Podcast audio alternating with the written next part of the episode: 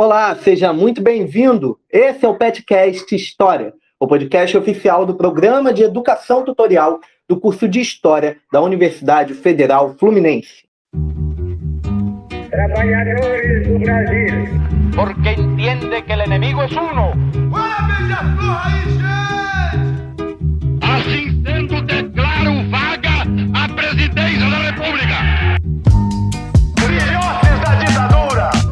as fronteiras da Alemanha Oriental estão abertas. Vai todo mundo perder. Isso é uma mentira, é uma pantomima, uma patuscada. Nós, como afirmamos, não tomamos a iniciativa da violência. Nós não começamos a violência. Foram eles que começaram, pois agora eles irão tê-la. A eles nós queremos dizer: vermelho é o sangue de gaúcho e de brasileiro que corre nas nossas veias. Eu sou Felipe Camargo, integrante do PET, e aqui comigo hoje, estreando na apresentação, minha colega Juliana Veloso. Oi, Juliana, tudo bem? Oi, Felipe. Oi, gente. Finalmente o momento chegou, né? Uma hora tem que acontecer. Enfim, vamos seguir falando da campanha. Então vamos lá, Juliana. Petcast História chega ao seu quadragésimo episódio, uma marca que lá no início do projeto a gente nem imaginava que viria tão rápido. Nesse episódio 40, a gente convida você, ouvinte, a mais uma vez mergulhar com a gente em um evento histórico de grande importância na história do Brasil. Aqui no Petcast nós já transitamos entre o período colonial e o Império, principalmente pela série de revoltas que em breve chega à sua fase de Brasil República. Mas também abordamos as eleições no país em um especial de quatro episódios, a situação dos trabalhadores e, em variados momentos, o período da ditadura militar, dentre outras temáticas também.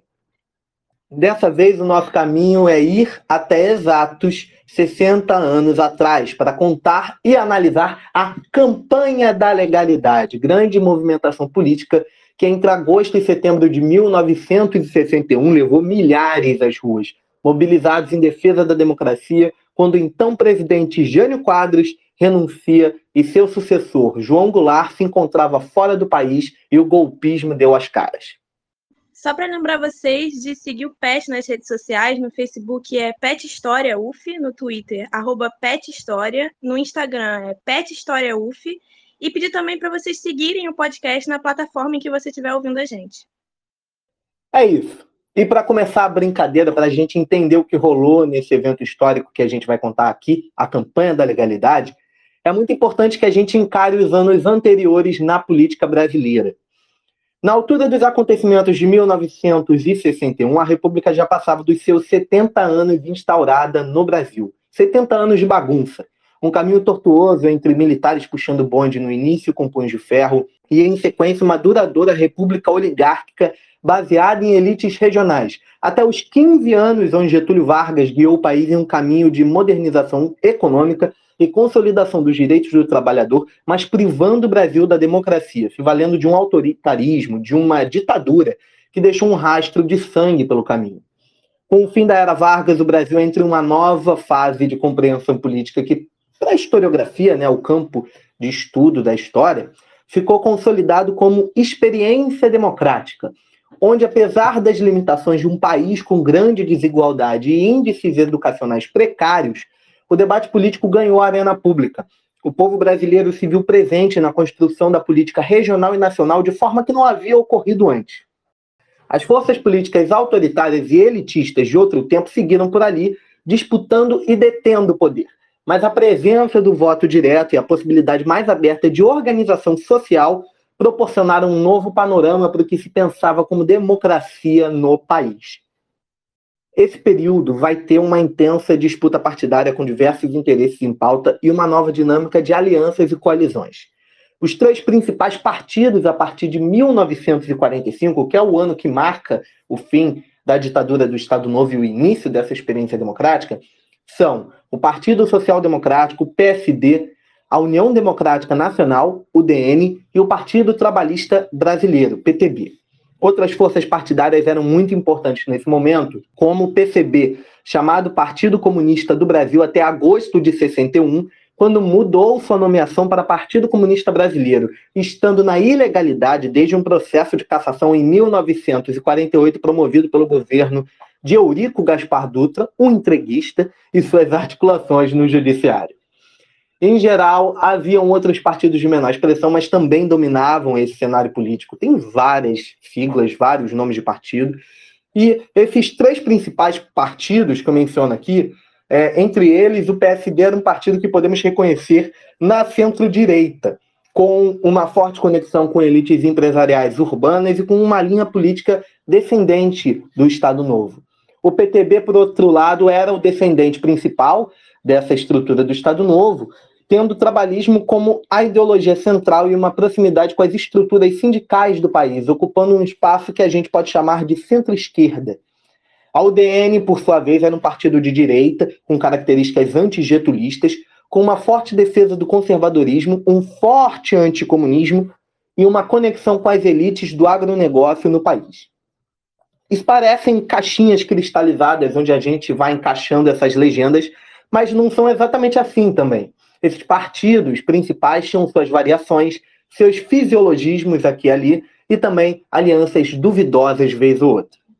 Agora, algo crucial para compreender esse período e o que precede a crise de 61 são as crises de poucos anos antes, principalmente as de 1954 e 1955.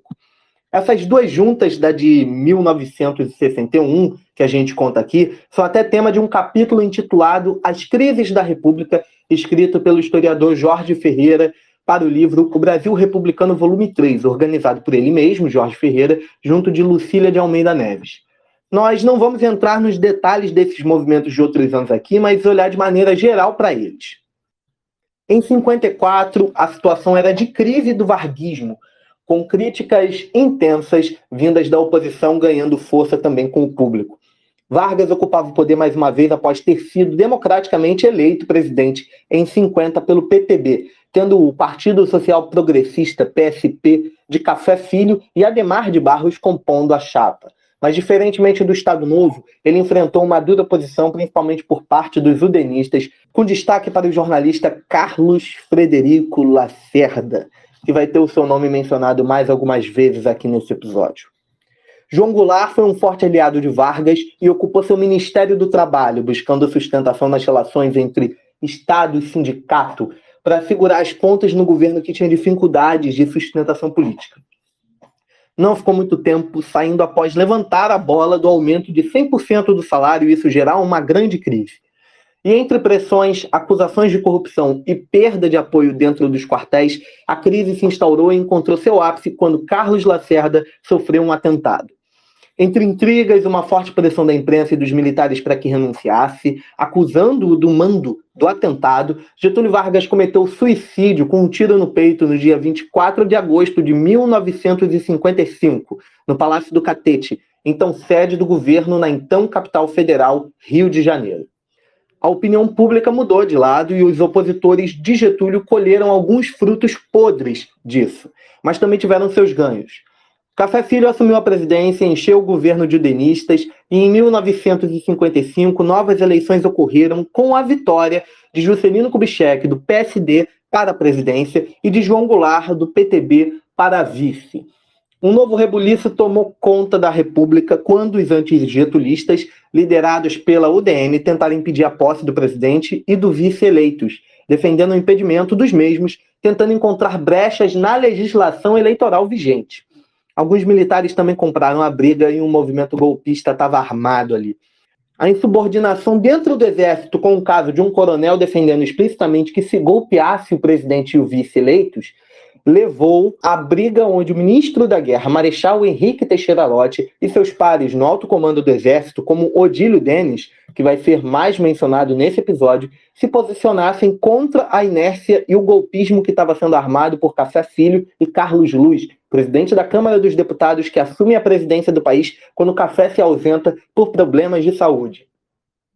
Lott coordenou um posicionamento militar que sitiou o presidente em exercício, Luiz e os militares antigetulistas que tramavam um golpe tentaram rumar para São Paulo em uma busca por encontrar uma forma de resistir, mas não houve saída. A partir dali, as articulações políticas garantiram a derrota do golpismo e a posse de JK e Jango. E aqui a gente chega a um novo ponto. É importante perceber nesses movimentos, né, nessas articulações e em tudo que vamos abordar aqui hoje, a presença intensa dos militares nas articulações políticas e como seus posicionamentos, mesmo que fossem irregulares diante da hierarquia do Estado brasileiro, tinham enormes repercussões e podiam provocar ou agravar grandes crises. A presença dos militares no cenário do poder no Brasil, com uma atuação pública pela disputa política, vem lá diante da proclamação, no Império mesmo. Estiveram no comando no início da República e também fazendo presença nas décadas seguintes, tendo eventualmente algum dos membros das Forças Armadas chegando ao palco central da política nacional.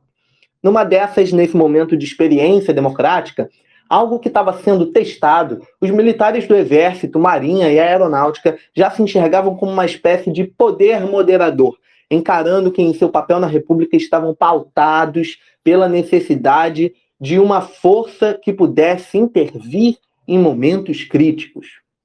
Essa ideia vem também do papel que as forças ocuparam durante a ditadura do Estado Novo. Nessa linha, cabe a gente questionar como as Forças Armadas submissas ao Estado e ao Poder Executivo, eleito diretamente, poderiam se colocar nessa posição de superioridade, de interventores espontâneos, quando achassem que algo caminhava mal. O que eles entendiam como momento crítico? Existem muitos estudos na historiografia sobre o caráter ideológico dos militares nesse momento mas é significativa a inclinação ao autoritarismo a partir de uma perspectiva predominantemente conservadora que a própria instituição militar no Brasil impulsionava. Para olhar para esse conservadorismo preservado pelos militares, que vai provocar um severo pé atrás dos oficiais das Forças Armadas com qualquer liderança politicamente próxima à esquerda, a Guerra Fria chega na nossa conta também. Desde o final da Segunda Guerra Mundial, uma nova conjuntura de disputa global tomou forma. A oposição entre Estados Unidos e União Soviética, como duas grandes potências influenciando o mundo, se cristalizou e teve suas repercussões por todo o globo. Aqui no Brasil, a influência dos Estados Unidos sobre nossa política resultou na já contada aqui cassação do PCB e em uma postura extremamente reativa e agressiva por parte dos conservadores e das Forças Armadas a movimentos sociais, organizações de trabalhadores e a políticas identificadas como de centro-esquerda ou esquerda, mesmo o trabalhismo do PTB, que ainda era distante do comunismo do PCB. A década e meia que antecede a crise de 61 é recheada dessa influência, com ampla observação externa por parte dos Estados Unidos, que temia o avanço de políticas anticapitalistas, ou ao menos não alinhadas ao ZEUA no Brasil e na América Latina. Depois disso ainda pioraria e a gente vai seguir com esse episódio aqui falando um pouco mais desse contexto, de como a gente chega até a crise de 61, né, Juliana? Então, seguindo um pouco adiante em direção a 1961 e a campanha da legalidade propriamente dita, é bom a gente entender também quem foi o ser humano que renunciou à presidência e cuja renúncia deu início a toda essa crise. Bom, Jânio Quadros foi o 22º presidente do Brasil e governou entre janeiro e agosto de 61 eleito pelo PTN com mais ou menos 5 milhões e 600 mil votos. Antes disso, ele foi vereador, deputado estadual, prefeito e governador de São Paulo e deputado federal pelo Paraná. Por um bom tempo, os historiadores gostaram de colocar o Jânio como mais um dos tais populistas, inclusive caracterizando todo o período entre o fim do Estado Novo de Vargas e o início da ditadura militar como uma democracia populista. Mas a gente sabe de fato o que é o populismo? Por que usar o mesmo conceito para figuras com projetos políticos tão diferentes, usando argumentos tão vagos, como, por exemplo, poder manipulatório ou líder carismático? É muito simplista tentar entender qualquer figura com largo apoio popular como ah, é populista, acabou. Até porque esse conceito também foi usado para duas outras figuras centrais na campanha da legalidade, que é o nosso tema de hoje, no caso, o Jango, apelido carinhoso do senhor João Goulart, e o Brizola. Então não vamos entrar nessa, né? Afinal, o que, que foi o fenômeno político Jânio e, mais importante, o que, que foi a queda do fenômeno político Jânio? Na sua trajetória política antes da presidência, o Jânio contou com grande apoio das classes populares e médias. criticava, por exemplo, o baixo salário dos trabalhadores, a alta do preço dos alimentos e os surtos inflacionários lá na década de 50. A maior parte dos seus votos nesse momento era dessa parcela da população, enquanto já na eleição para presidente, em 1960, teve votação mais significativa entre classes mais altas, apesar de ter sido bem votado em todos os setores sociais. Na campanha presidencial, ele andava lá com a sua vassourinha para varrer a corrupção e cobrava eficiência administrativa dos órgãos públicos. Ele se declarava uma figura meio apartidária, sem vínculo com nenhum grupo social, mas a gente já viu esse filme, né? Ele tinha bastante vínculo, sim, e quando foi eleito presidente, ele era apoiado pelo empresariado e tinha a campanha financiada por empresas nacionais e internacionais. Gênio afirma que ia continuar o desenvolvimento econômico de Juscelino Kubitschek, mas criticando a inflação que esse desenvolvimento gerou. Para a política externa, defendia a autonomia do Brasil em relação às duas potências da Guerra Fria, além de defender relações comerciais com países do chamado Terceiro Mundo e do Bloco Socialista. Ele teve apoio fundamental da UDN, fazendo frente com a chapa PSD-PTB, que lançava o Marechal Henrique Teixeira Lott com o vice João Goulart, o Jango. Só para lembrar que naquela época a eleição de presidente e vice era separada e acabaram elegendo o Jânio junto com o Jango. Bem, quando tomou posse lá em 1961, a governabilidade já tinha algumas limitações, uma vez que o Jânio não tinha maioria no Congresso. O seu curto governo teve medidas que repercutem até hoje, como a famosa proibição da rinha de galo, e também do lança-perfume no carnaval e do uso de maiô e biquíni nos concursos de Miss. Para varrer a corrupção, alguns militares foram incumbidos de encabeçar sindicâncias e investigações na administração pública. No Congresso, Jânio submeteu um projeto de lei para regulamentar o monopólio de certas atividades econômicas e empresas, e um para regulamentar remessas de lucros para o exterior. Lembra que os empresários apoiaram ele lá nas eleições? Esse pessoal não deve ter ficado muito feliz, né? Na política externa, o Jânio buscava conciliar vários interesses. Para ampliar o mercado consumidor do Brasil, manteve relações comerciais, inclusive com países da Ásia, África e leste europeu, e também com a União Soviética. Jânio, inclusive, condecorou o Yuri Gagarin, aquele cosmonauta soviético, e posteriormente deu uma ordem do Cruzeiro do Sul para ninguém menos que Che Guevara. Essas posturas não agradaram nada a alguns setores militares, da igreja, da imprensa e dos políticos da própria UDN, o partido que apoiou ele na eleição. O presidente foi acusado, inclusive, de dar uma guinada para a esquerda. As tentativas de atender demandas divergentes de diferentes setores sociais não se sustentou e a crise política foi se intensificando.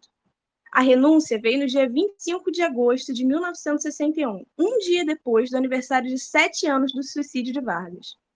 João Goulart, o Jango, seu vice, estava nesse momento na China e afirmou que a notícia foi uma surpresa. Na sua carta de renúncia, Jânio afirmou, aspas, Desejei um Brasil para os brasileiros, afrontando nesse sonho a corrupção, a mentira e a covardia. Sinto-me, porém, esmagado. Forças terríveis levantam-se contra mim e me intrigam ou infamam. Se permanecesse, não manteria a confiança e a tranquilidade, ora quebradas, indispensáveis ao exercício da minha autoridade. Fecha aspas. Ai, ai, essas forças terríveis. Enfim, uma teoria recorrente entre os historiadores e que já se encontra cristalizada até no imaginário popular, de forma que até publicada pelo site do Senado Federal atualmente já foi, é a de que Jânio tinha em sua renúncia planos para uma espécie de autogolpe, de que o povo, a imprensa e as forças armadas chamariam por seu retorno e impediriam sua renúncia definitiva. A gente não tem certeza do que se passou na cabeça de Jânio Quadros, e é até difícil imaginar, considerando as loucuras que vez ou outra ele defendia. Mas no livro 1961, Brasil entre a ditadura e a guerra civil, que a gente utiliza como uma das referências aqui para esse episódio, dos jornalistas Paulo Marcon e Duda Milton, um fragmento de uma conversa de Jânio com seus mais próximos assessores na manhã do dia 26 nos traz uma possível confirmação dessa hipótese passível de interpretação. Teria dito Jânio, abre aspas, não farei nada por voltar, mas considero minha volta inevitável. Dentro de três meses, se tanto, estará na rua espontaneamente o clamor pela reimplementação do nosso governo. O Brasil, no momento, precisa de três coisas: autoridade, capacidade de trabalho e coragem e rapidez nas decisões. Atrás de mim não fica ninguém, mas ninguém que reúna esses três requisitos. Pode ser que o processo demore mais do que o previsível, um ano até dois, mas é inevitável. Fecha aspas. Se Jânio realmente acreditava e planejava um retorno nos braços do povo antes de qualquer processo eleitoral que poderia reconduzir a isso, é um debate. Mas, ao que tudo indica, ele alimentou essa perspectiva entre os seus assessores e aliados. Contudo, com a aceitação da renúncia pelo Congresso, não havia outra saída e esse retorno nunca veio. De princípio, protestos e tentativas de convencê-lo até tomaram espaço, mas logo isso tudo se dissolveu. E, curiosamente, o próprio Jânio, ao que se tem registro, orientou que não se conclamasse o povo a seu favor. Ele aparentemente acreditava na espontaneidade. Mas vamos lá, Jânio renunciado, caçando o próprio rumo. Congresso Nacional recebeu a notícia e logo entrou em um largo debate sobre o que se desenrolaria a partir dali. Houve quem pedisse a posse imediata do então presidente da Câmara, Ranieri Mazzilli, que era do PSD, de forma a assegurar que não houvesse golpismo das Forças Armadas. Teve também quem imediatamente defendesse a adoção do parlamentarismo. Dois pontos aqui que balizariam o debate no Congresso pelos dias seguintes um enorme fuzuê, como a gente já conhece do nosso parlamento, tomou conta. O líder do PTB na Câmara, Almino Afonso, vivo até hoje, se prontificou a declarar que entendia a jogada de Jânio como uma tentativa de autogolpe, afirmando que o Congresso aceitava a renúncia. Nesse ponto, o então deputado federal, ex-ministro da Educação de Vargas, Gustavo Capanema, fez uma parte. Abre aspas. A renúncia é, por definição, ato unilateral e retratável, a renúncia, portanto, não está aceita. É um acontecimento histórico. Não temos competência constitucional para aceitá-la, recusá-la, para aplaudi-la, para tomar qualquer pronunciamento em face dela. A única coisa que nos cabe é tomar conhecimento. Nessas condições, o que se segue é a aplicação pura e simples da Constituição. Assume o governo vice-presidente pelo resto do período. Fecha aspas tem se registrado o telegrama do então chanceler Afonso Arinos, levado por funcionário do Itamaraty ao presidente do Senado, de fato, Auro de Moura Andrade, onde o chanceler pedia que os militares não tomassem ciência da renúncia antes do Congresso e que o Congresso não admitisse a renúncia. Pedido ao vento. A posse do Mazílio foi feita, mas a crise estava instaurada tanto por parte do Congresso, instintivamente não querer João Goulart comandando o poder executivo do país, como e principalmente pela posição imediata dos militares em rejeitar a posição de Jango. Quanto a isso, fica marcada a frase do ministro da Guerra, Odílio Denis, que apareceu em boa parte dos veículos de imprensa e que ocasionou em uma ordem de censura e apreensão que atingiu diversas redações de jornais, incluindo até a do Globo, que trazia na manchete a seguinte frase do general: abre aspas, chegou a hora de optar entre o comunismo e a democracia, fecha aspas. Odílio Denis era ministro da Guerra, enquanto Gabriel Grumos comandava a Aeronáutica e Silvio Reck a Marinha. O trio Ternura estava mergulhado em reacionarismo anticomunista, mas não tinha se manifestado fortemente contrário à política internacional independente de Jânio. Denis havia sido braço direito de Lott na crise de 55, enquanto Reck estava do outro lado com posição golpista. Dessa vez, os três juntos se colocaram do mesmo lado, repudiando Jango, que já preferiam ver afastado do presidente desde o início do mandato. Dependendo deles, Jango não poderia sequer entrar no Brasil e sua posse era fora de cogitação. Dada a renúncia, mandaram chamar Mazile e mandaram o papo reto para ele.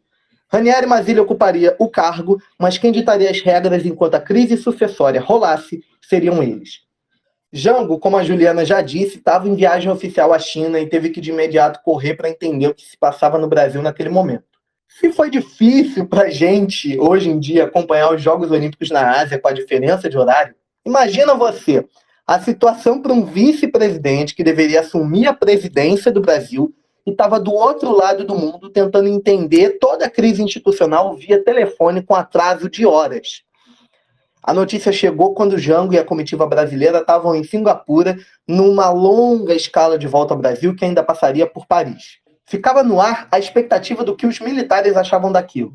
Na Europa, Jango entrou em contato com emissários brasileiros e tomou ciência da situação. A volta seria especialmente complicada e seu destino e o de todo o país estavam nas mãos da resistência e articulação no Brasil. E a gente vai falando mais sobre isso daqui para frente. seguiu o caos na República e com a explícita manifestação em Brasília de que os ministros militares não iam permitir a posse de Goulart e o início da correria lá no Sul em defesa da legalidade, que a gente já conta para você, um nome de grande força nos anos anteriores se prontificou a falar e conclamar os militares, tendo sido aquele que liderou o um movimento que garantiu a posse de JK e também o candidato derrotado por Jânio em 1960, Henrique Teixeira Lott, Marechal. Ele emitiu um manifesto que agitou as redações de jornais na tarde de sábado, 26 de agosto, onde ele dizia o seguinte, abre aspas, Dentro dessa orientação, conclamo todas as forças vivas no país, as forças da produção e do pensamento, os estudantes intelectuais, os operários e o povo em geral para tomar posição decisiva e enérgica pelo respeito à Constituição e preservação integral do regime democrático brasileiro, certo ainda que meus nobres camaradas das Forças Armadas saberão portar-se à altura das tradições legalistas que marcam a sua história nos destinos da pátria. Fecha aspas. Lotte, mesmo com a derrota eleitoral, ocupava uma posição de grande prestígio e recebeu desde a renúncia uma procissão de pessoas que buscavam o seu posicionamento houve muitos que tentaram convencê-lo de defender o impedimento da posse de Goulart, mas outros tantos foram em sentido oposto, incluindo o governador Brizola pelo telefone, deixando claro que resistiria a qualquer tentativa de golpe. Lotte entrou em contato com Odílio Denis, ministro da Guerra, mas não mudou a posição do ministro. A avaliação dele e de seus colegas militares nacionalistas eram de que as forças estavam divididas uma grande mobilização foi feita por militares a mando do ministro da Guerra para prender Lote e seus aliados. Essa ação começou pela madrugada e na manhã de domingo, 27 de agosto, o Marechal Lott era levado preso, tratado como subversivo em informes do Ministério da Guerra para os comandos. Diversos oficiais das Forças Armadas de alto patente foram presos naquele fim de semana. Os ministros militares então estavam promovendo um expurgo, uma limpeza, isolando, calando e cerceando todos os que poderiam se rebelar contra o comando de proibição da posse de Jango nesse primeiro momento. Lotte, ao se manifestar, possivelmente deixou o trio Ternura de cabelo em pé, levando em conta o respeito que o famoso marechal carregava. Ele era uma peça política importante. Enquanto isso, lá no Rio de Janeiro, o governador Carlos Lacerda publicou na edição de 29 de agosto da Tribuna da Imprensa, da qual ele era dono, um comunicado ao povo da Guanabara, dizendo que, abre aspas, temos o dever de ajudar as Forças Armadas e garantir para sempre a liberdade e a paz entre irmãos. Peço ao povo, aos trabalhadores e aos jovens não atenderem às provocações dos que pretendiam atirar o Brasil na agonia do comunismo. A desordem nessas horas só pode prejudicar a vida dos humildes, que nada tem a ver com a ambição dos poderosos que os exploram com a sua demagogia. O governo reprimirá a desordem com todos os meios ao seu alcance. Unamo-nos todos para defender o Brasil do comunismo que o estava minando. Fecha aspas. E o governo reprimiu sem escrúpulo nenhum mesmo. O cenário no Rio era de violência policial contra as manifestações legalistas que estavam acontecendo desde a renúncia do Jânio no dia 25 o batalhão de choque da PM ajudou a dispersar as primeiras manifestações com cacetete e bombas de gás lacrimogêneo. Normal, né? Isso a gente já conhece até hoje. Nos dias seguintes, com a continuação das manifestações protestando contra a tentativa de golpe, os policiais usaram metralhadoras contra os manifestantes. Sindicatos de trabalhadores foram invadidos e seus líderes foram presos. A Aeronáutica e a Marinha tomaram controle do aeroporto e dos cais no centro da cidade do Rio, enquanto a polícia praticava censura abertamente contra as manifestações anti-golpe. Ao mesmo tempo, lá no Rio Grande do Sul, o governador Leonel Brizola, cunhado e aliado político do Jango, buscou se certificar da renúncia do presidente Jânio. Desconfiava da pressão por parte dos militares. No final da tarde do dia 25, começaram as manifestações em Porto Alegre o governador já havia de início ido para as rádios afirmar que, abre aspas, o Rio Grande do Sul é pela manutenção da legalidade e não por manobras visando a subversão da ordem constitucional, fecha aspas. Conseguiu apoio de alguns coronéis e generais do Estado e deu início ao movimento conhecido como Campanha da Legalidade. Já em Goiás, menos de 24 horas após a renúncia do Jânio, o governador Mauro Borges se posicionou em defesa da posse de João Goulart e da legalidade. Declarou, aspas, se a sucessão não ocorrer dentro do respeito da Constituição, Goiás estará pronto a lutar em defesa da ordem nacional. Qualquer atitude que não diz respeito à Constituição constituirá em sérios riscos à nação. Fecha aspas. Tenente-coronel reformado, tempos depois desses eventos, ele disse que o principal motivo que o fez enfrentar o golpe foi não concordar com a tutela do Brasil por organizações militares e muito menos por ministros fardados. O posicionamento do governador repercutiu por todo o país e se somou à voz de Brizola na campanha que estava sendo estruturada. E é isso aí. A gente tinha já governadores se organizando pela legalidade, ao mesmo tempo que outros foram recusando né, os esforços. A gente vai falando sobre isso aqui, mas com as transmissões legalistas já feitas por Brizola e Mauro Borges, o governo federal deu ordem para que os Correios e os telégrafos colocassem seus funcionários à disposição, juntos de soldados do Exército, para lacrar os materiais e encerrar as transmissões em diversas rádios pelo país. Foi o caso no Rio Grande do Sul das rádios Capital, Farroupilha e Difusora. E aí a reação de Brizola e dos legalistas, em geral, a Juliana conta para a gente agora. Na noite de 27 de agosto, a tropa de choque da Guarda Civil de Porto Alegre entrou nos estúdios da Rádio Guaíba, ainda em funcionamento, e colocou ela à disposição da Secretaria de Segurança. O estúdio foi transferido para o Palácio Piratini, sede do governo do estado, e seus transmissores passaram a ser vigiados pela Brigada Militar do Rio Grande do Sul. Começava a ser formada a cadeia radiofônica da legalidade, que foi centralizando as transmissões de mais de 100 outras rádios do estado no resto do país e no exterior. No microfone, Brizola incitava a população a se rebelar para defender a posse legal de Jango. Os jornalistas e radialistas envolvidos na campanha divulgaram um manifesto nos jornais gaúchos que dizia, abre aspas, não temos armas na cintura e muito menos nas nossas costas. Nossa arma é a pena e a nossa tribuna a rede da legalidade. Somos 200, 300 ou 400, todos voluntários. Viemos para defender a Constituição.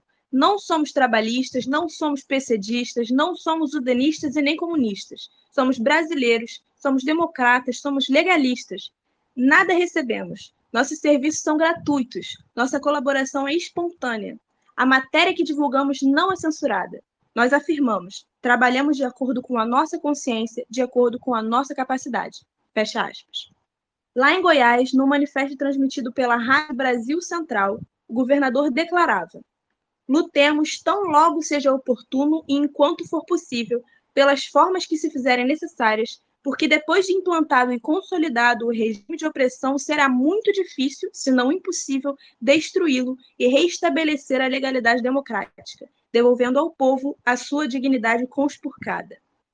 Aos companheiros e ao povo de Goiás, peço para que se mantenham calmos, que aguardemos as decisões do Congresso e dos responsáveis pela manutenção da paz social, pois das atitudes deles dependerá a nossa palavra de ordem. Os posicionamentos dos governadores de Goiás e do Rio Grande do Sul repercutiram por vários estados e também no Congresso. Mas a censura pelo governo federal também foi rápida. Além da censura às rádios no Rio Grande, o Exército lacrou os transmissores da Rádio Brasil Central e de outros que transmitiram a decisão do governo de Goiás. E eles responderam mandando a PM ocupar a Rádio Brasil Central e desobedecer a censura. O Palácio das Esmeraldas, sede do governo, foi tomado por gente que se voluntariava para a resistência e, inclusive, para treinamento em armas. Bom, e é curioso que nessa articulação, esse princípio, como a Juliana falou lá no início, esses líderes, né, a gente pode mencionar principalmente o Leonel Brizola, eles vão correr para tentar achar os aliados, as figuras dentro do meio militar, dentro da política nacional, que vão poder compor essa rede da legalidade, vão apoiar a legalidade, a lei, o cumprimento da Constituição. E nessa situação tem até um caso notável de Leonel Brizola entrando em contato com Arthur da Costa e Silva, que no momento comandava o quarto exército, responsável pelo Nordeste, onde Arthur da Costa e Silva recusa veementemente ajudar Leonel Brizola e se mantém fiel ao ministro da Guerra. Bom, entre o domingo 27 de agosto e segunda-feira 28, algumas informações chegaram até o Palácio do Piratini, seja por captação via rádio interceptando o sinal, ou por aviso de informantes dentro do Terceiro Exército. O tópico era a ordem do ministro da Guerra, Odílio Denis, para o comandante do Terceiro Exército, general Machado Lopes, para acabar com a mobilização da legalidade, depor o governador Brizola e, se fosse necessário, até bombardear o Palácio do Piratini. O Ministério ainda colocava reforços à disposição. Com a informação, a ordem foi reforçar a fortaleza que tinha virado a sede do governo. A Brigada Militar instalou metralhadores em seu teto e também na Catedral Metropolitana. A Juliana já já conta mais para a gente sobre como isso se desenrolou. Mas guardem aí, a ordem era para Machado Lopes passar os tanques em cima de Brizola e companhia. Enquanto isso, lá em Brasília, a capital alucinada, os militares seguiam por trás do que se ditava pelo governo federal, mas no Congresso a situação fervia lentamente desde a informação de que os ministros militares queriam impedir a posse de Goulart. Em geral, a postura da maior parte dos parlamentares estava inclinada a compreender que a posição dos ministros era inviável e ilegal, mas as articulações seguiram lentas até que os novos fatos fossem dispostos entre domingo 27 e segunda 28. Na manhã do dia 29 de agosto, o Correio da Manhã publicou que Denis foi denunciado na Câmara pelo deputado Rui Ramos aos gritos de Viva a Constituição e Viva a Legalidade no dia 28. Disse Rui Ramos, abre aspas, acabo de chegar do Rio Grande do Sul e é em nome do governo e do povo rio-grandense que ocupa agora a tribuna para apontar à nação o criminoso número um da República, que é o Marechal Odílio Denis, o ministro da Guerra determinou esta manhã o massacre do governador do Rio Grande do Sul, ordenando ao comando do Terceiro Exército o assalto ao Palácio do Governo e o assassinato do governador Leonel Brizola. Fecha aspas. A denúncia de Ramos mostra como o clima foi esquentando ao longo da segunda-feira 28, com as articulações se intensificando parte da UDN passou a enxergar ali uma oportunidade de ouro para emplacar o parlamentarismo ou eleições indiretas no caso de vacância presidencial. Era o caso, principalmente dessa segunda opção, onde Lacerda e seus aliados na capital federal passaram a trabalhar em busca de uma emenda constitucional que abrisse espaço para isso. Lacerda, ele próprio, defendia essa eleição indireta com a possibilidade de eleição do governador da Bahia, o denista Juraci Magalhães, que também estava tocando terror lá na Bahia, censurando e, e partindo para cima de qualquer manifestação pró-legalidade. Os parlamentares legalistas cobravam nesse momento do presidente em exercício, Ranieri Mazzilli, que demitisse os ministros militares. Hernani do Amaral Peixoto, ex-governador do Rio de Janeiro, e que talvez se você for de Niterói, se você for da UF, você conhece esse nome, porque é um nome muito presente na cidade, inclusive com a Avenida Hernani do Amaral Peixoto. Ele que era presidente do PSD, partido de Mazili prontamente articulou que o presidente exercício jogasse essa história aí de demitir os ministros, essa resolver essa pinimba toda de volta para o Congresso. Mas voltando ao Rio Grande do Sul, a bola está de novo com a Juliana para a gente atualizar a situação. Bem, o Machado Lopes, contrariando as expectativas, comunicou que ia pessoalmente falar com o Brizola, que ficou achando que desse encontro aí ia sair o ultimato para sua renúncia ele assumiu de novo o microfone da Rádio da Legalidade e anunciou a intenção do governo federal de bombardear o Piratini e o depor do cargo de governador, e ressaltou a necessidade de fechar as escolas e manter as crianças em casa. Brizola disse, dramático como só ele era, abre aspas, não nos submeteremos a nenhum golpe, a nenhuma resolução arbitrária. Não pretendemos nos submeter. Que nos esmaguem, que nos destruam, que nos chacinem neste palácio chacinado estará o Brasil com a imposição de uma ditadura contra a vontade do seu povo. Essa rádio será silenciada. O certo, porém, é que não será silenciada sem balas. Fecha aspas. Ele acusou o ministro da Guerra, Odílio Denis, de golpista e chamou a população da cidade a se concentrar diante do palácio. No seu discurso emocionado, continuou: Podem atirar, que decolem os jatos, que atirem os armamentos que tiverem comprado à custa da fome e do sacrifício do povo. Joguem estas armas contra este povo. Já fomos dominados pelos trusts e monopólios norte-americanos. Estaremos aqui para morrer se necessário. Um dia, nossos filhos e irmãos farão a independência do nosso povo. Disso, 100 mil pessoas estavam na frente do Palácio Piratini para receber o chefe do Terceiro Exército, o Machado Lopes. O resultado da conversa foi a adesão do general a um movimento legalista e rompimento com o ministro Odílio Denis. Com a adesão do chefe militar, formou-se o Comando Unificado das Forças Armadas do Sul, que compreendia o Terceiro Exército, a Quinta Zona Aérea, a Brigada Militar e as Forças Públicas do Rio Grande do Sul. O Terceiro Exército possuía a artilharia mais poderosa do país e regimentos de infantaria, unidades blindadas e mais de 40 mil homens, que se somaram aos 13 mil da Brigada Militar. Era um poder de resistência que não tinha como passar batido pelos ministros militares em Brasília foram formados centenas de comitês voluntários na capital do Rio Grande do Sul e no interior do estado para participação na resistência legalista. Era construída também uma frota da legalidade e um grande planejamento de defesa da cidade do estado com civis e militares lado a lado. Se calcula um total de 45 mil voluntários. Armas foram distribuídas aos cidadãos que se voluntariavam o Rio Grande do Sul contava com centenas de comitês voluntários, batalhões operários e populares armados para defender a cidade. Outros oficiais em outros estados seguiram Machado Lopes e seu terceiro exército no alinhamento com a campanha da legalidade, encabeçada por Brizola, e declararam apoio à Constituição ou foram para Porto Alegre se apresentar ao general.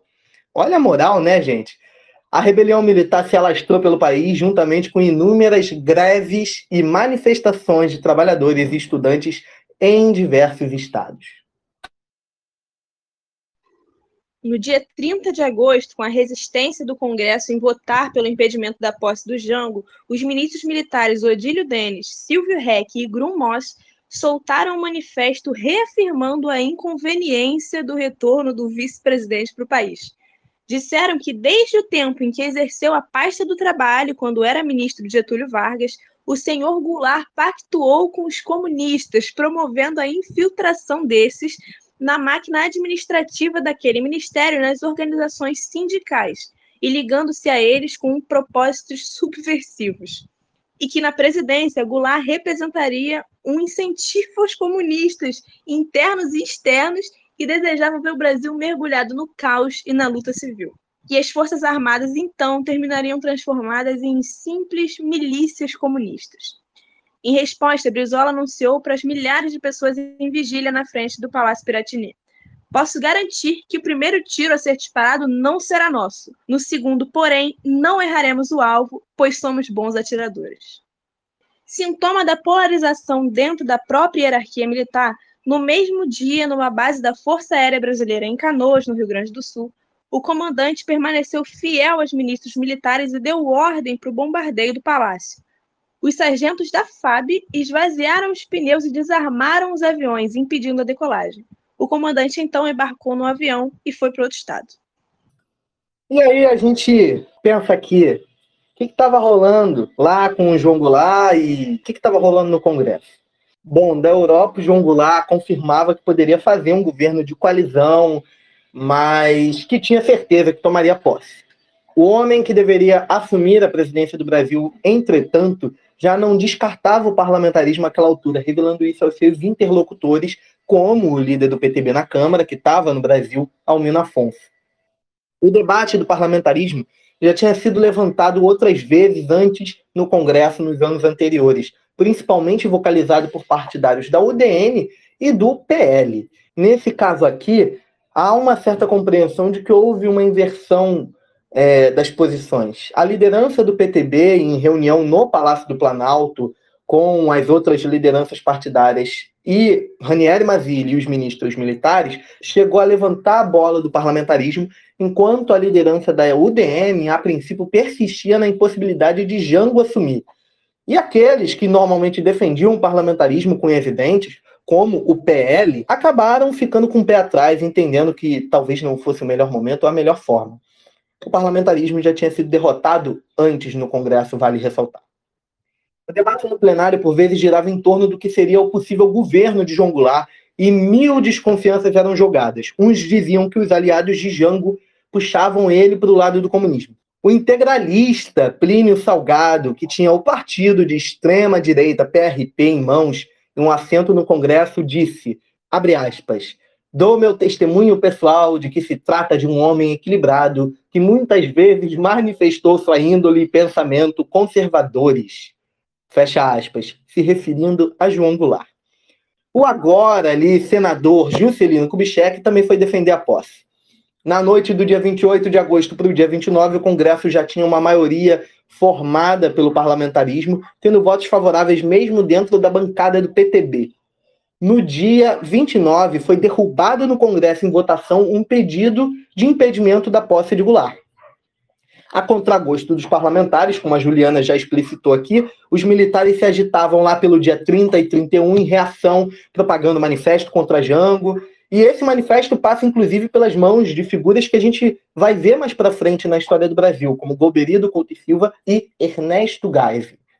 O Congresso havia praticamente fechado questão pelo parlamentarismo entre conversas aqui e ali, acertando as arestas e definindo que o possível governo que viria depois deveria ter um caráter de coalizão, tanto para garantir que Jango não pendesse demais para a esquerda, como para garantir o mínimo de governabilidade.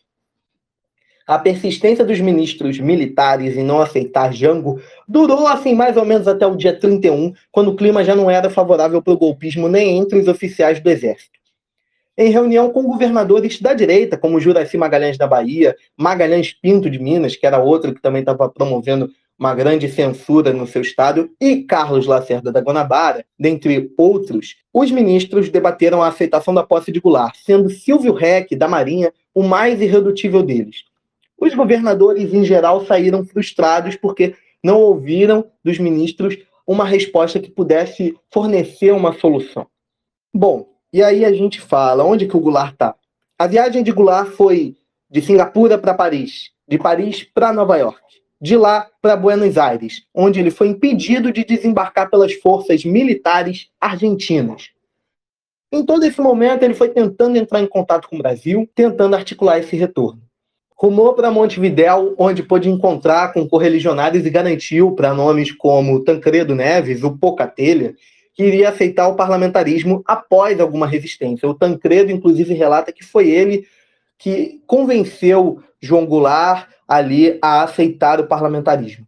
É curioso que, nesse ponto, a maior parte das fontes e dos materiais escritos sobre 61 indicam que Goulart fez um movimento de assegurar que aceitaria o parlamentarismo e depois indicar resistência a isso quando já estava próximo do Brasil, ali no Uruguai.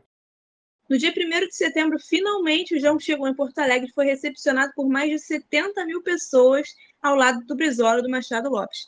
Depois disso, ficou duas horas em reunião com essa galera e eu fico tentando imaginar assim, o esporro que o Brizola deu nele, porque o Brizola, como a gente sabe hoje, tentou pressionar o Jango a não aceitar o parlamentarismo e insistir na resistência, mas o Jango se negou.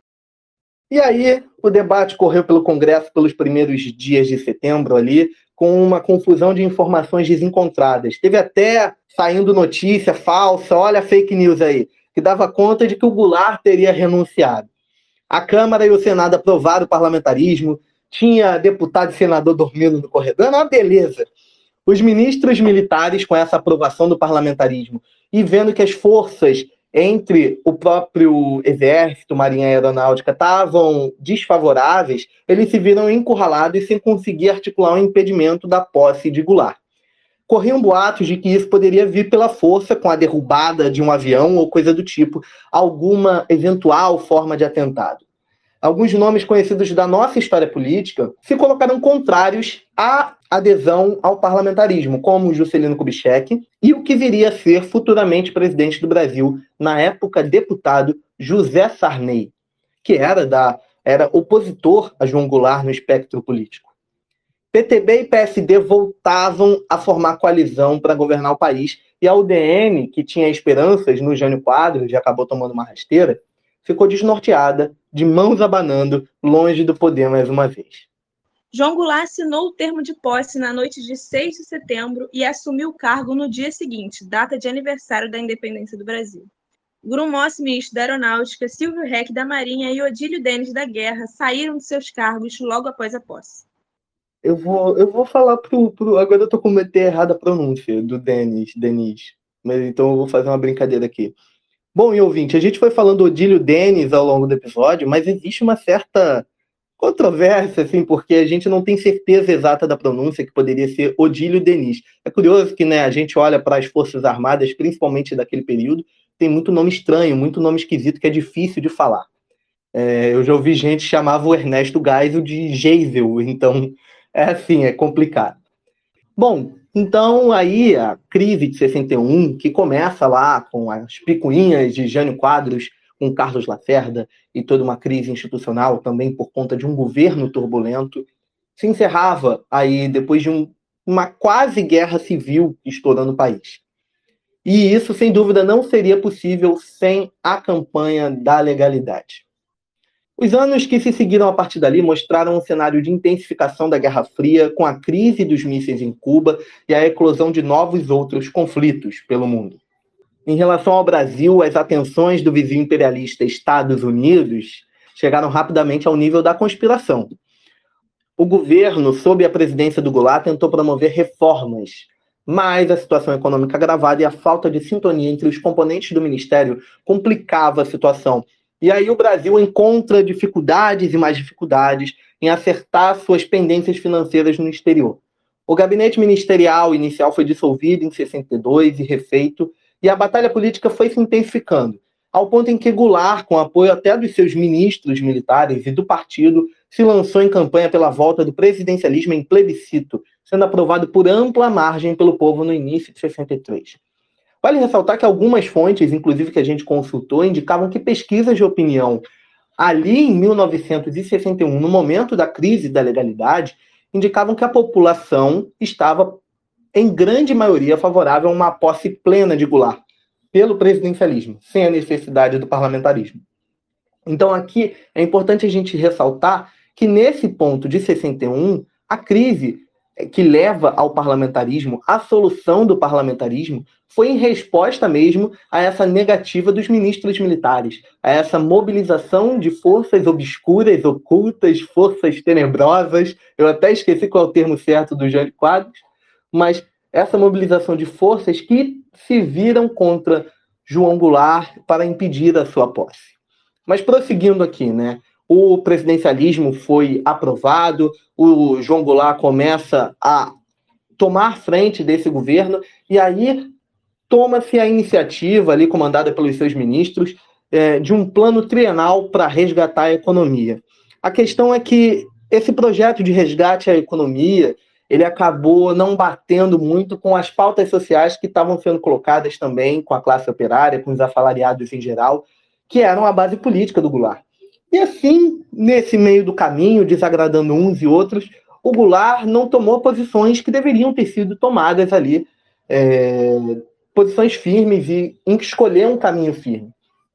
Por conta disso, o plano fracassa, ah, o esgotamento de projetos constitucionais para reformas importantes no Brasil, como a reforma agrária, acaba prevalecendo, né? Essas situações acabam desgastando o projeto de reforma, e aí nós vemos uma aproximação do João Goulart para conseguir sustentação política, para conseguir base, uma aproximação dele com campos mais à esquerda, com movimentos sociais mais à esquerda, com as ligas camponesas, com os sindicatos, com as entidades estudantis, com a base do PTB, com o PCB e com o Partido Socialista Brasileiro.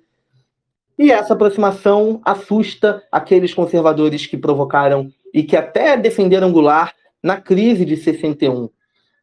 E nesse momento a gente tem uma conjuntura social complicadíssima. A Juliana vai falar um pouco agora para gente sobre essas repercussões de alguns personagens específicos para a gente entender como a gente chega também no golpe de 64, né, Juliana? Isso aí, Felipe. Então, agora uma rápida passada pela vida de algumas dessas pessoas mencionadas ao longo da história até aqui, né? Dessa nossa história do podcast, já subindo os créditos para terminar esse, esse episódio. Bem, o Jango, fazendo um pouco de eco com o que o Felipe falou, governou sobre o parlamentarismo até o início de 1963, quando um plebiscito decidiu pela volta do presidencialismo. Seu governo teve algumas polêmicas, como o reestabelecimento de relações diplomáticas com a União Soviética e a recusa de encerrar relações com Cuba, como exigido pelos Estados Unidos. A crise econômica de 1962 e 63 intensificou uma crise política que o levou a romper, inclusive, com seu cunhado, o Leonel Brizola.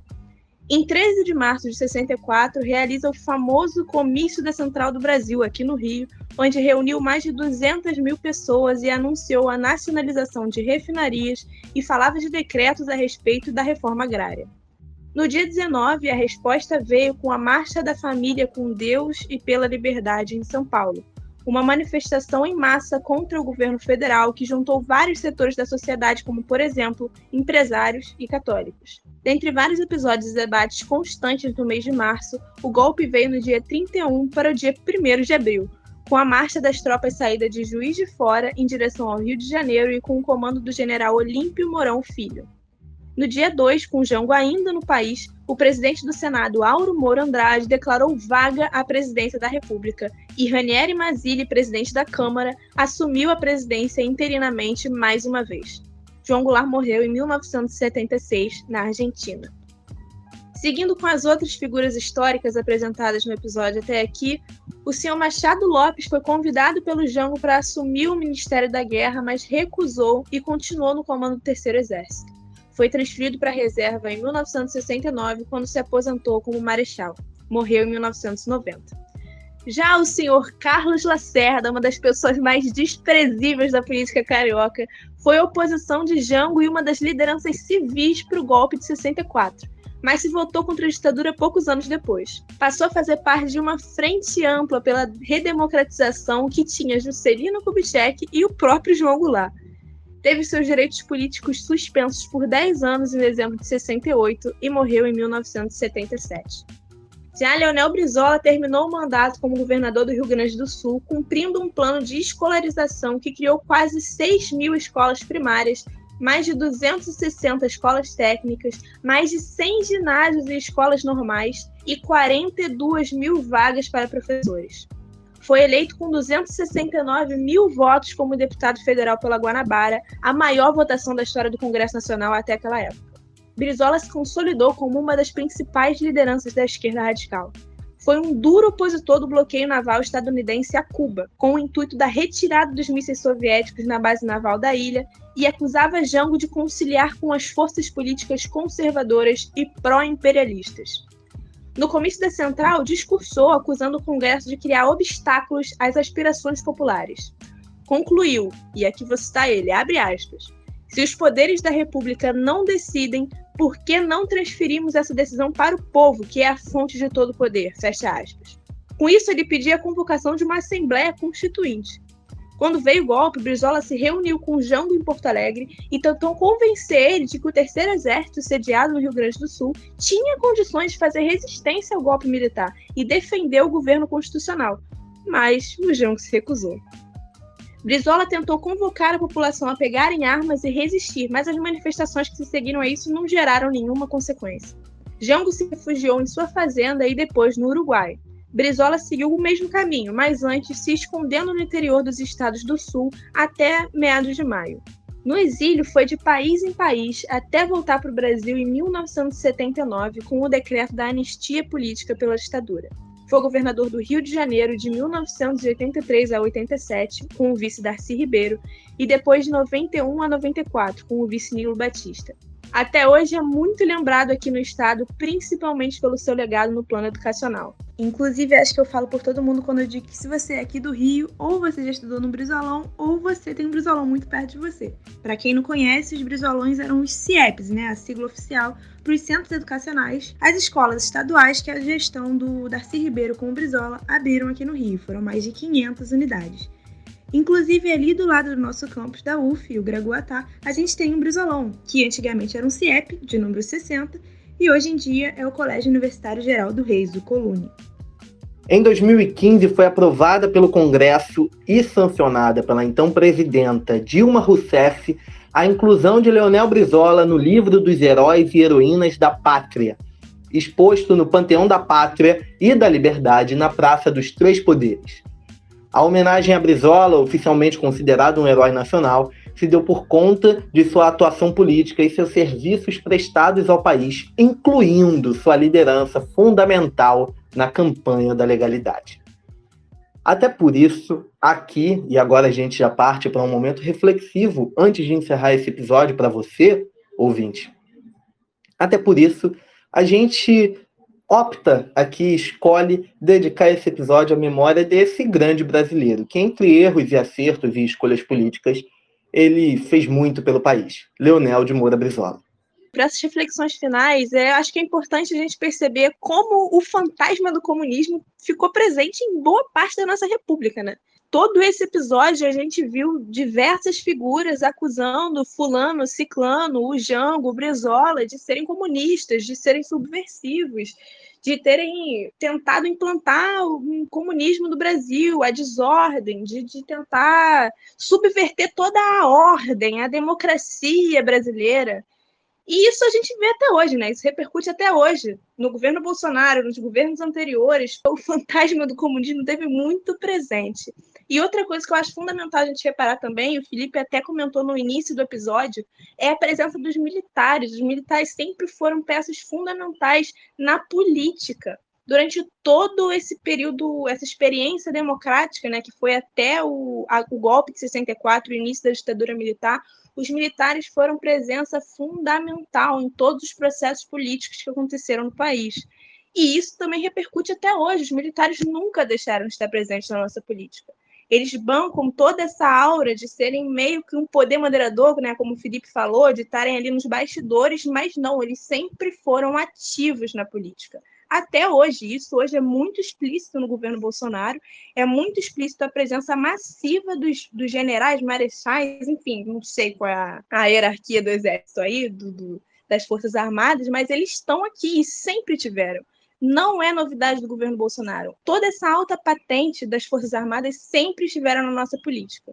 É, quanto a marechais, geralmente é um título que hoje está praticamente extinto, mas é porque marechal é um título que geralmente é dado aos que são considerados heróis nacionais. Algumas das figuras que a gente viu aqui aparecer como generais no meio disso, depois ganharam títulos de, de marechais quando se aposentaram, mas, por exemplo, é, Teixeira Lott era um marechal, Odílio Denis, enfim, é, uma questão fundamental a partir disso que a Juliana está falando é justamente também a disputa de memória que a gente tem hoje em dia. A campanha da legalidade, obviamente, ela teve um esforço de memória muito importante, mas é fundamental que a gente encare como esse período ali que antecede o golpe é complicado, como as crises anteriores estão com essa presença dos militares, com esse golpismo que ameaça a democracia, com a justificativa de proteger a democracia, acabando com ela.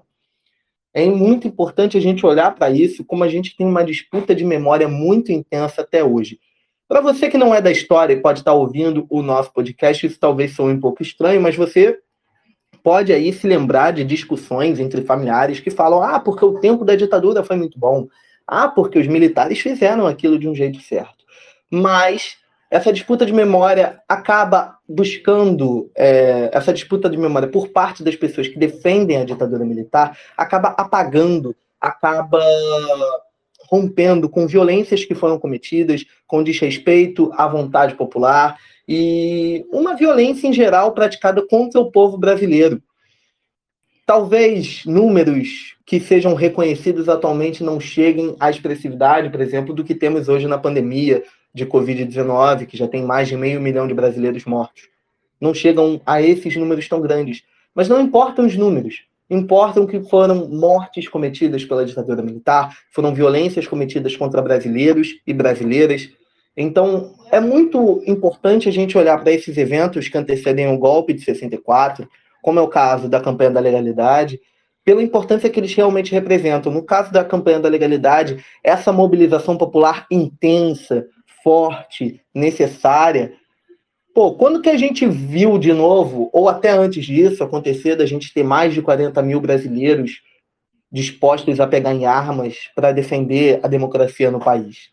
E quando se fala de democracia ali, é o caso de uma democracia que nem exatamente embarcava toda essa população. Assim como a de hoje não é uma democracia que está aí presente, abraçando toda a população, como acreditamos aqui, falo, acho que acredito que falo por mim, falo pela Juliana também nesse papel, é, como a gente imagina que deveria ser, com a população mais ativa e com uma compreensão melhor de sociedade. Mesmo assim, mesmo não tendo essa democracia plena naquele momento e como a gente não tem hoje em dia, as pessoas estavam dispostas a defender e romper com o autoritarismo naquele momento. E aí a gente entra num outro tópico. É claro que teve um apoio civil a partir é, daquele momento ali que a gente comentou aqui, que resulta no golpe de 1964, mas aí a gente levanta outros pontos, como as estratégias de notícias falsas já aconteciam naquela época, como acontecem hoje em dia, como esse fantasma alegórico do comunismo e das coisas nefastas que atrapalhariam a evolução do país estão aí presentes, e que, na verdade, mascarando projetos muito claros de rompimento com uma democracia que abarque a população brasileira e um projeto de proteção de elites conservadoras. Então, eu acho que esse é um comentário que eu tenho para fazer de que a gente tem que olhar para a campanha da legalidade que completa 60 anos nesse momento que a gente está lançando o episódio, como um evento singular na história do Brasil que mostra como o povo brasileiro tem muita força e pode ter muita força, ele tem muito potencial para poder se rebelar, para poder se mobilizar contra golpismos, contra movimentos que tentem romper com o status democrático no nosso país. A gente te agradece né, nesse final de episódio, que já está bem longo. Por favor, não reclame muito aí, você que está ouvindo. Que eu, eu acho que você gostou, espero que você tenha gostado. Mas, se não gostou, você já não estaria nem mais aqui. É, mas, enfim, é, a gente te agradece muito, ouvinte, pela paciência, pela audiência aqui no nosso podcast, nesse episódio muito especial sobre a campanha da legalidade que completa 60 anos. Enfim, a gente apresenta também para você algumas referências que a gente utilizou aqui. Nós consultamos diversas fontes dispostas, assim, diversos artigos, verbetes colocados pelo Centro de Pesquisa e Documentação de História Contemporânea do Brasil da Fundação Getúlio Vargas, o CPDOC. A gente também consultou o texto já mencionado do historiador Jorge Ferreira, As Crises da República Presente, no livro O Brasil Republicano, volume 3, organizado por Jorge Ferreira e Lucília de Almeida Neves. E a gente também teve com uma certa referência, até por seu conteúdo denso, até por muitas referências interessantes, o livro 1961, Brasil entre a Ditadura e a Guerra Civil, de Paulo Marcum e Duda Hamilton, que a gente já mencionou aqui também. E também, junto a isso, a gente foi procurar fonte diretamente, né? A gente consultou na hemeroteca digital da Biblioteca Nacional alguns jornais, alguns periódicos que traziam essas informações ali do período. Então a gente traz essa composição de fontes primárias, né? A gente pode chamar assim, para você nesse episódio. Mais uma vez, a gente agradece. Enfim, a gente vai encerrando esse episódio por aqui, né? Como a gente já falou várias vezes, deve estar bem longo. Se você chegou até aqui é porque você gostou. Então, muito obrigado pela sua atenção. A gente fez esse, esse episódio, esse roteiro com muito carinho. Foi muito legal de fazer. Estreia em grande estilo, falando de um episódio histórico que eu particularmente gosto muito, que é o Xodózinho do Felipe também. Ele estava muito animado de fazer isso há meses. Enfim, muito obrigado pela sua atenção, ouvinte. Obrigada, Felipe, pela paciência, pela companhia, para fazer o roteiro, para gravar isso aqui. Eu estou muito feliz de finalmente ter estreado. Agora vamos para os créditos. É, ela me entregou, né? Eu realmente estava muito animado para fazer esse episódio, porque o episódio da. o evento da campanha da legalidade é realmente um dos meus episódios favoritos na história do Brasil. Mas vamos lá. A apresentação você já, já sabe aí. Eu e Juliana, Felipe Camargo, Juliana Veloso. Estamos juntos aí, apresentamos esse episódio para você. Bom, o roteiro e a produção desse episódio também é na nossa conta, Felipe Camargo e Juliana Veloso. E a edição é dela, Juliana Veloso. Até a próxima, gente.